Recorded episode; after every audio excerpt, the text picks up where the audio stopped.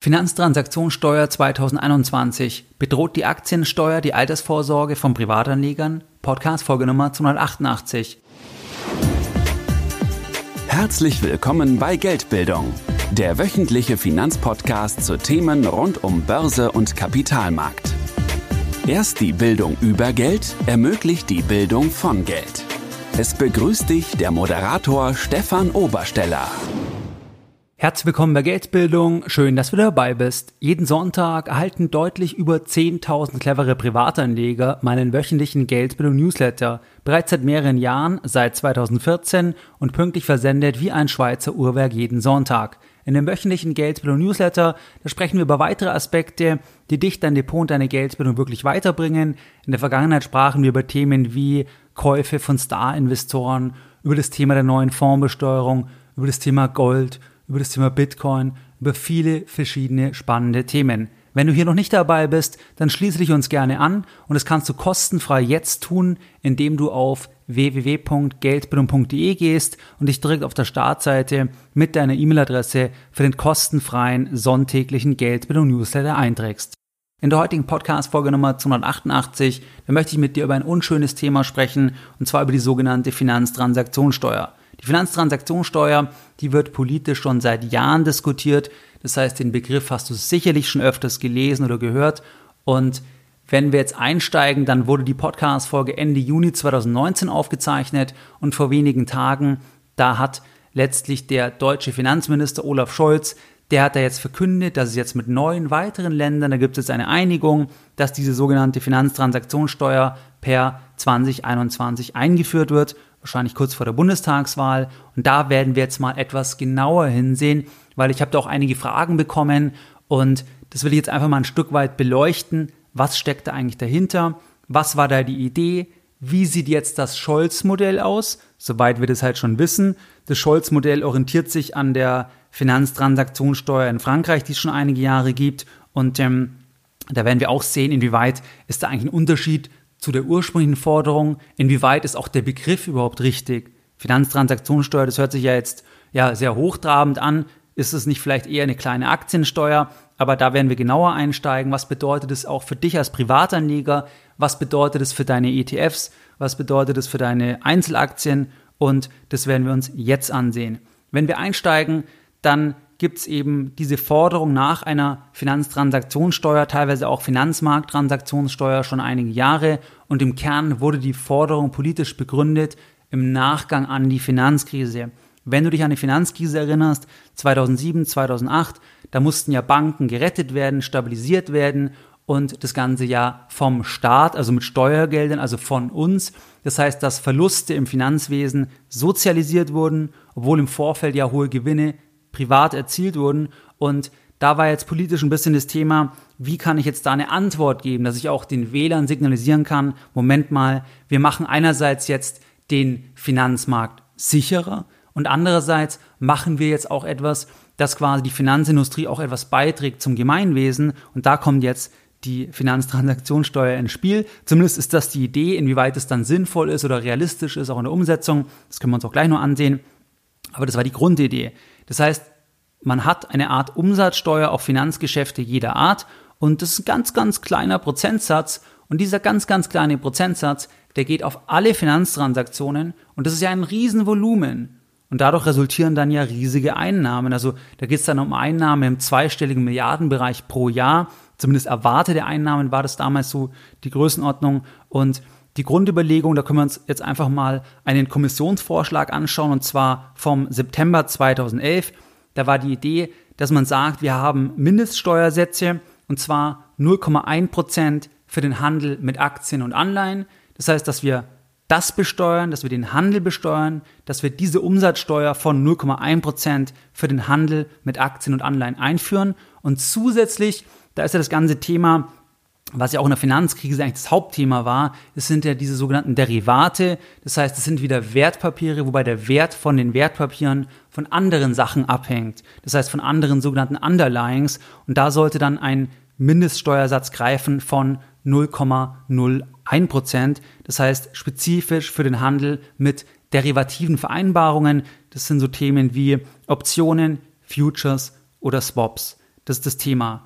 Das heißt, diese Steuer, die sollte dann für alle Märkte gelten, also für regulierte Märkte, genauso auch wie für außerbörsliche Märkte und auch für alle Marktteilnehmer. Und natürlich kann man das jetzt nicht global machen, weil da bräuchte ich ja dann global die Übereinstimmung, die werde ich bei so Themen nie finden, aber dass man das halt auf europäischer Ebene hat, in der EU hat und dass das immer dann greift, wenn mindestens eine, ähm, wenn quasi mindestens ein Finanzinstitut bei einer Transaktion den Sitz in der EU hat. Also wenn ein Finanzinstitut mit Sitz in der EU bei einer Finanztransaktion beteiligt ist, dann greift quasi diese Steuer auf Aktienanleihen und Derivate. Das war die Grundidee.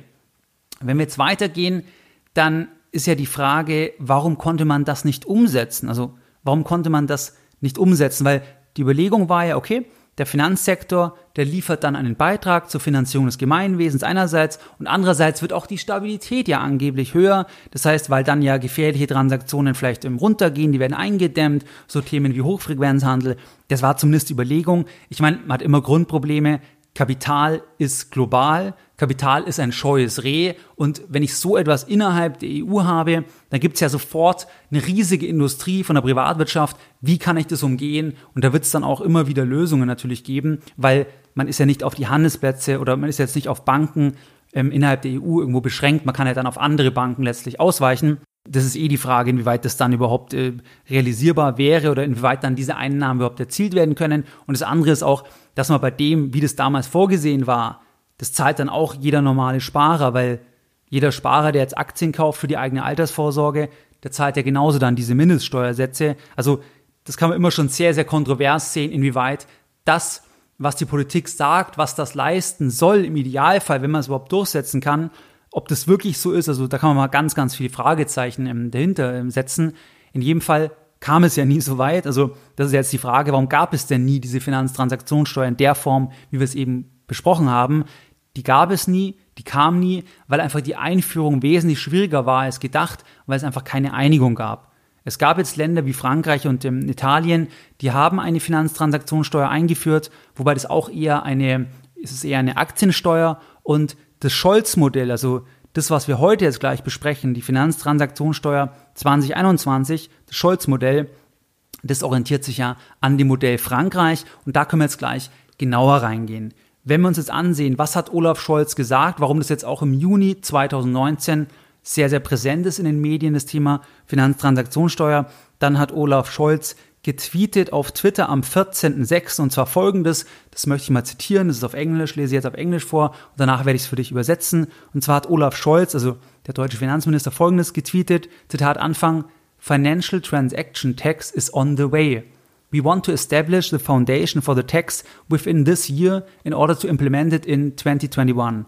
Our aim to raise revenue to finance our communities. Zitat Ende. Das heißt, wenn wir das übersetzen, die Finanztransaktionssteuer ist auf dem Weg. Wir wollen das Ganze etablieren, damit, also in diesem Jahr, in 2019, damit es dann in 2021 implementiert werden kann. Das Ziel ist, Umsätze zu erzielen für die Communities, also für die Länder, die dabei sind. Es sind jetzt insgesamt zehn Länder, das heißt Deutschland und neun weitere Länder. Aber das hat er am 14.06.2019 getwittert.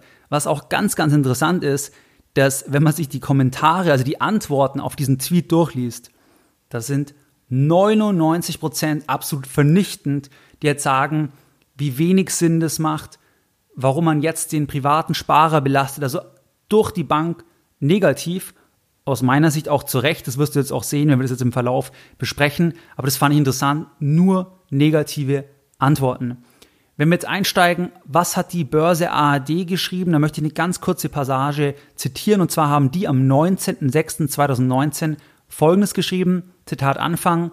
Was in Frankreich schon eingeführt ist, dürfte bald auch in Deutschland kommen. Die Finanztransaktionssteuer. Bundesfinanzminister Olaf Scholz, SPD, hat sie am vergangenen Freitag gemeinsam mit neun anderen EU-Staaten, mit anderen Staaten klammheimlich durchgesetzt. Die neue Abgabe auf den Kauf und Verkauf von Aktien soll 2021 vor der nächsten Bundestagswahl kommen. Zitat Ende. Das haben die geschrieben und die haben sich da auch auf den Tweet letztlich bezogen. Das heißt, man hat auch noch gar keine Klarheit, wie das ganz genau aussehen wird, aber sie orientieren sich an dem französischen Modell und da haben wir einige Eckdaten und die werden wir jetzt, jetzt ähm, die werden wir jetzt besprechen. Und bevor wir da jetzt reingehen, vielleicht noch die Länder, die dabei sind. Das ist eben Deutschland logischerweise, dann Frankreich, die haben bereits eine Finanztransaktionssteuer, Italien haben auch bereits eine, Spanien, Österreich, Belgien, Portugal, Griechenland, Slowenien und die Slowakei. Was da interessant ist, weil es gibt ja dann Einnahmen bei den Ländern, die dabei sind. Und ähm, da ist es auch so, dass da auch kleinere Länder überproportional viel Geld bekommen sollen. Und da könnte man jetzt auch sagen, gut, da hat man sich die erkauft, beziehungsweise man hat die da irgendwie freudig gestimmt, dass sie sagen, gut, unser Kapitalmarkt ist eh nicht so groß, aber wenn wir da irgendwie relativ viel Geld bekommen, dann, dann sind wir halt da dabei.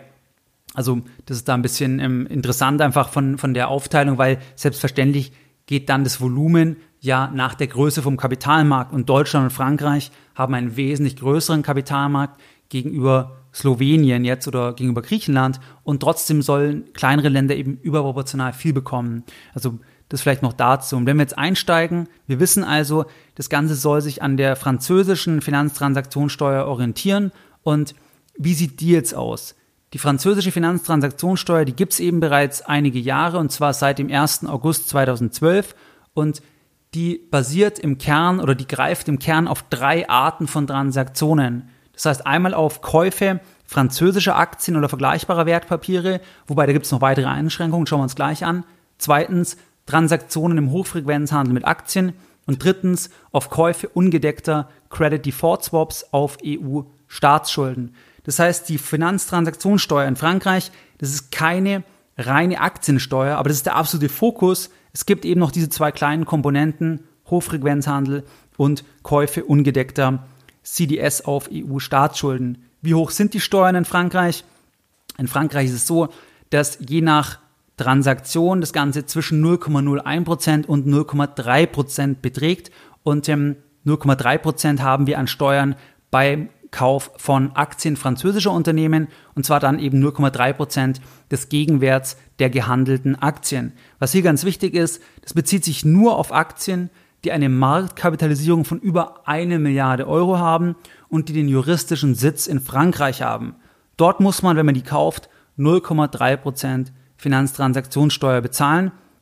Und ähm, bei dieser Marktkapitalisierung, das sind dann nur größere Unternehmen so gesehen, da gibt es dann eine Liste vom Finanzministerium so gesehen, ähm, vom, vom Wirtschafts- und Finanzministerium, die schauen sich das Ende des Jahres jeweils an, geben dann eine Liste heraus von Unternehmen, die darunter fallen, die also so groß sind und dort muss man es dann bezahlen, weil ansonsten hätte man ja das Problem, wenn ich jetzt eine Firma habe, die 1,1 Milliarden an der Börse wert ist, dann schwankt es ja und vielleicht ist es mal nur 900 Millionen, dann müsste man es wieder nicht mehr bezahlen. Also das wird einmal festgelegt und dann greift es fürs Gesamtjahr. Das wäre ja dann auch wahrscheinlich das Modell für Deutschland beziehungsweise für diese anderen Länder. Das heißt, das eine Thema Aktien von französischen Unternehmen 0,3 Prozent und ähm, dort eben nur Konzerne, die mindestens eine Milliarde wert sind, wo der Market Cap über eine Milliarde ist. Was auch ganz, ganz wichtig ist, diese Steuer, also diese Finanztransaktionssteuer, die wird ausschließlich auf der Käuferseite erhoben.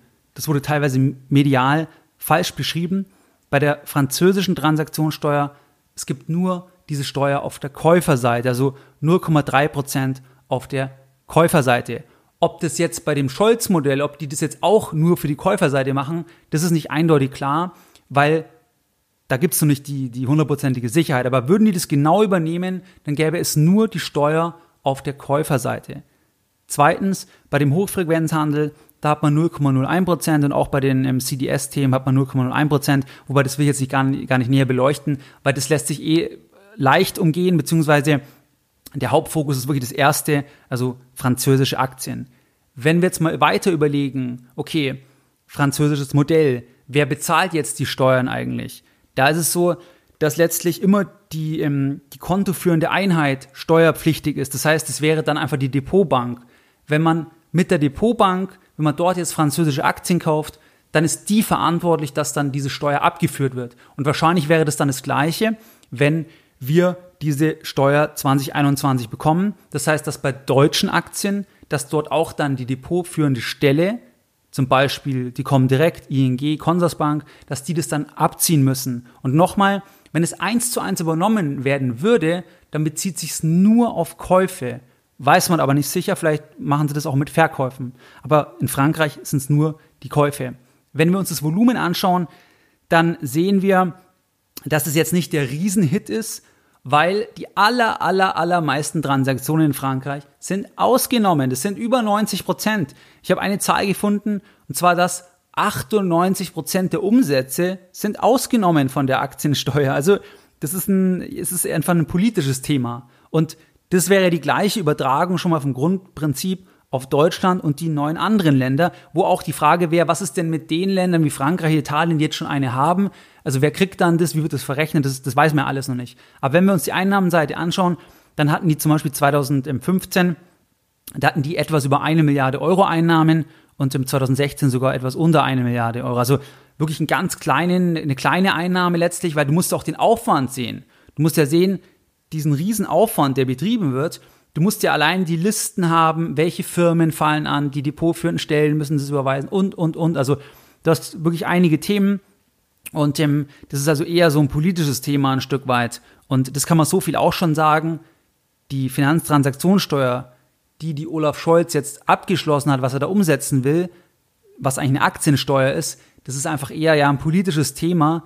Das, das ist, hat jetzt nicht die Substanz, die man da irgendwie der Sache zuschreibt, weil fast alles ausgenommen ist wieder. Weil, wenn du jetzt bei Frankreich denkst, es sind kleinere Unternehmen ausgenommen, also eh nur große Unternehmen. Dann bei den anderen zwei Komponenten, bei, beim Handel mit, ähm, mit CDS-Themen, da kann man einfach einen anderen Kontrahenten nehmen, ähm, der, also der im anderen Land ist. Also das, das, man kann andere vergleichbare Aktien nehmen. Zum Beispiel könntest du ja sagen, du hast jetzt irgendeine Aktie in Frankreich, die du gut findest, die würde jetzt drunter fallen, dann kaufst du halt das Pendant in den USA. Also du, du hast viele Ausweichmöglichkeiten auch und du schadest eigentlich eher dem eigenen Kapitalmarkt. Weil als Politik, da solltest du ja sagen, du begünstigst alles, dass quasi Investoren letztlich, dass das funktioniert, dieses Ökosystem, der Kapitalmarkt. Und wenn du an die Grundlogik vom Kapitalmarkt denkst, dann hat die Börse nur zwei Aufgaben. Das ist einmal Kapitalbeschaffung in Form von Aktien, also dass Aktien ausgegeben werden, Anteile im Unternehmen und dass diese Anteile dann gehandelt werden an der Börse.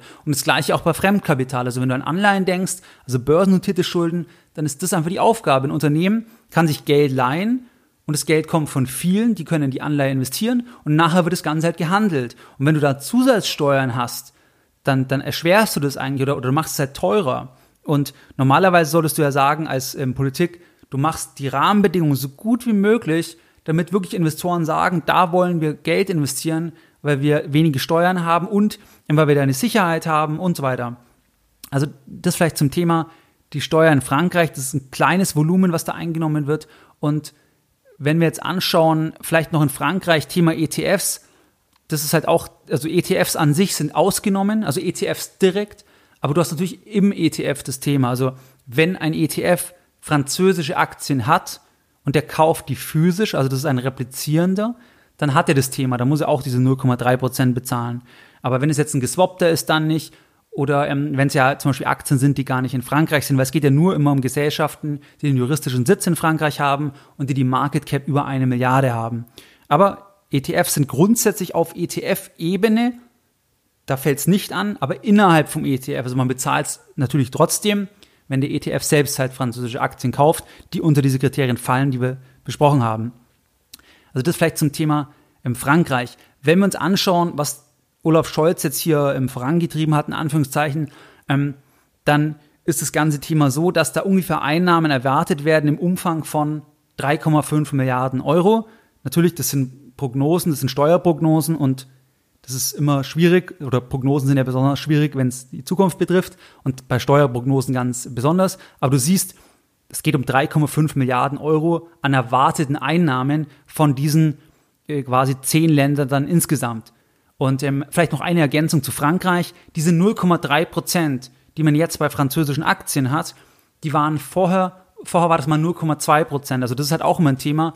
Wenn das mal in, implementiert ist, wer sagt dann, dass dann irgendeine Regierung nicht sagt, komm, machen wir mal 0,1 mehr, nochmal 0,1 Prozent mehr. Also das, das ist halt das Thema, wobei es eben nur in Frankreich bei den Käufen ist. Also wenn ich es dann einmal habe, dann betrifft mich letztlich die Transaktionssteuer nicht mehr, auch nicht im Verkaufsfall. Wenn das eben so wie in Frankreich äh, das ist, übernommen wird, vielleicht betrifft es dann auch Verkäufe. Das steht aus meiner Sicht, ich habe da nichts gefunden, dass es eindeutig ist, weil ähm, das, da gibt es noch keine 100% sichere Information dazu. Aber die erwarteten Einnahmen, das also 3,5 Milliarden, und das ist auch ungefähr ein Zehntel von dem, was die ursprüngliche ähm, Finanztransaktionssteuer eingebracht hätte. Das heißt, es ist halt einfach eine Mini, Mini-Finanztransaktionssteuer, also es ist einfach eine Aktiensteuer, die kann man auch letztlich nicht plausibel verkaufen.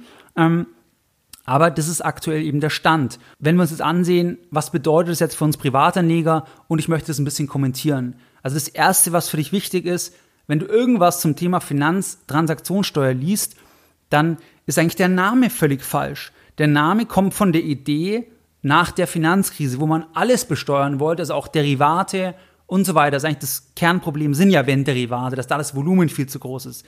Aber jetzt geht's ja nur um Aktien. Es geht ja jetzt nur um Aktien. Gegebenenfalls, wenn es ganz genau wie Frankreich übernommen wird, dann habe ich noch das Thema äh, ganz, äh, ganz eng definiert, Hochfrequenzhandel und das CDS-Thema. Aber im Kern geht es nur um Aktien. Also es ist reine politische Symbolpolitik, damit man eben sagen kann, weil die SPD früher das immer schon gefordert hat oder teilweise auch die Zustimmung zu Rettungspaketen im Eurobereich an eine Finanztransaktionssteuer ge geknüpft hat, dass man halt wahrscheinlich das einfach sagen kann, wir haben es umgesetzt aber es hat gar nichts mehr damit zu tun. Also es ist einfach was ganz anderes, es ist einfach so klein, es, es hat damit gar nichts zu tun. Ähm, da muss man sagen, dass die Unternehmen ja benachteiligt werden. Also jetzt hast du zehn Länder, die hatten wir jetzt gerade angesehen, die sagen jetzt, ja, wir machen das. Aber im Kern, wenn du das so wie in Frankreich übernimmst, dann benachteiligst du einfach Unternehmen mit den Sitz in den jeweiligen Ländern, die über eine Milliarde Market Cap haben. Weil Investoren, wenn sie dort Aktien kaufen, weil sie dann Steuern bezahlen müssen. Und zu was kann es führen? Dass dann Investoren sagen, ja gut, dann kaufe ich halt US-Aktien, dann kaufe ich halt Aktien in Emerging Markets, dann kaufe ich halt keine Aktien von Unternehmen, die in diesen zehn Ländern sitzen. Und angenommen, man würde das total anheben, ich meine, am Ende sagen Unternehmen, wir verlegen, wir verlegen den Sitz, weil da gibt es ja auch dann Kriterien wie eben, die juristische Person muss in dem Land sitzen, dann verlege ich den Sitz woanders hin. Also es ist einfach eine Benachteiligung von den Unternehmen in den jeweiligen Ländern. Dann ist es natürlich so, dass es von der Symbolpolitik, es ist ja extrem schädlich. Einerseits sagt ja die Politik, ihr müsst mehr tun, ihr müsst etwas machen für eure private Altersvorsorge und dann mache ich eine Sondersteuer auf Aktien und das betrifft ja vor allem wirklich Privatanleger, das betrifft alle Anleger, die einfach direkt in Aktien investieren sei es jetzt eben direkt oder auch über ETFs, weil dann hat man es halt immer innerhalb vom ETF. Also es ist wirklich symboltechnisch äußerst, äußerst ungünstig und ähm, es begünstigt eben auch Derivate, weil Derivate sind ja ausgenommen. Also es begünstigt Derivate, also genau das, was für die Finanzkrise mitverantwortlich war, respektive was ein Brandbeschleuniger war, was das Tool war, wie man Sachen verbriefen konnte, wie man das aufpumpen konnte. Das ist ja ausgenommen, das ist ja gar nicht dabei. Also es begünstigt das, was Rückenwind war, was ein Katalysator war für die Finanzkrise, wo es ja vorgibt, dass es eigentlich quasi das Finanzwesen sicherer machen soll. Das ist eigentlich eine, das ist die Quadratur des Kreises so gesehen. Aber okay, also es begünstigt ausländische Aktien, es ist schädlich für die private Altersvorsorge, es begünstigt Derivate, weil die ausgenommen sind. Und wie betrifft es jetzt einen?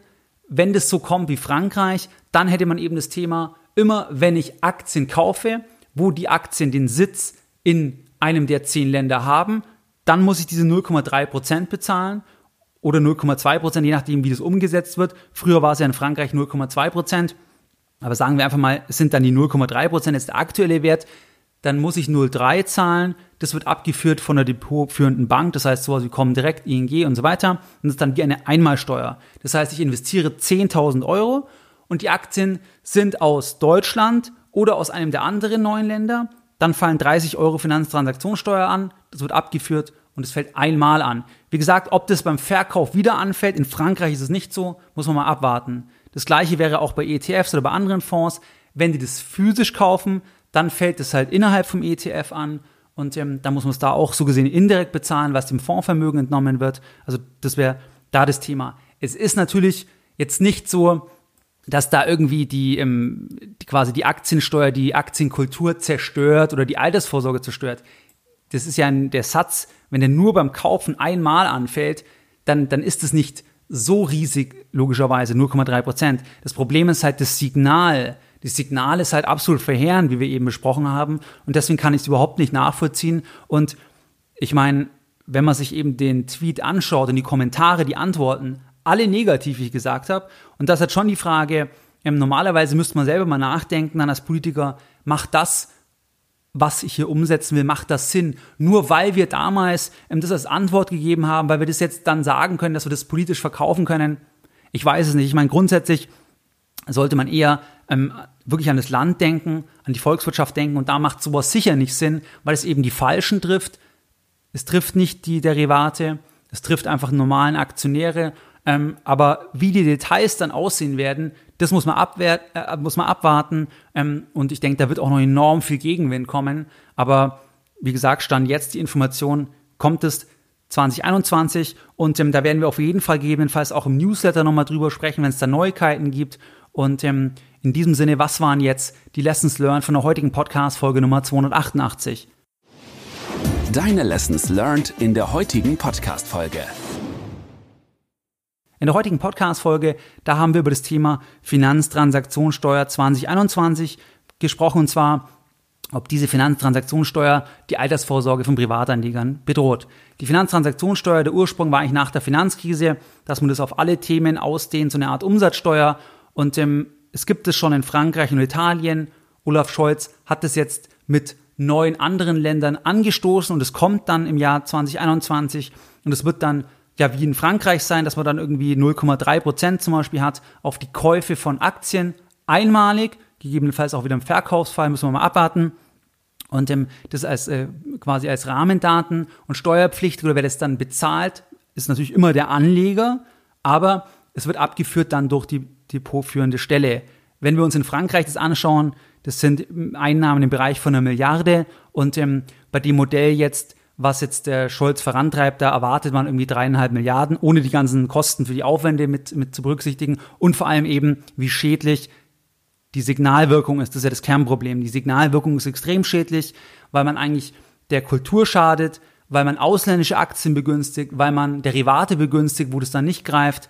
Ähm, also das unterm Strich sicherlich verfehlt, aber man muss immer schauen, das was ist, ist. Und wenn man es selbst direkt nicht ändern kann, das kann ich persönlich nicht, außer eben das als Thema aufzugreifen, dann muss man dann schauen, was ist dann relevant und es ändert aber grundsätzlich nichts, weil es eben mit, sagen wir mal, 0,3 Prozent im Kaufsfall, okay, das ist, das ist quasi ein, ein, Schnaps, der abgezogen wird, aber es ändert nichts daran, dass halt Aktien langfristig sehr, sehr geeignet sind für die private Altersvorsorge.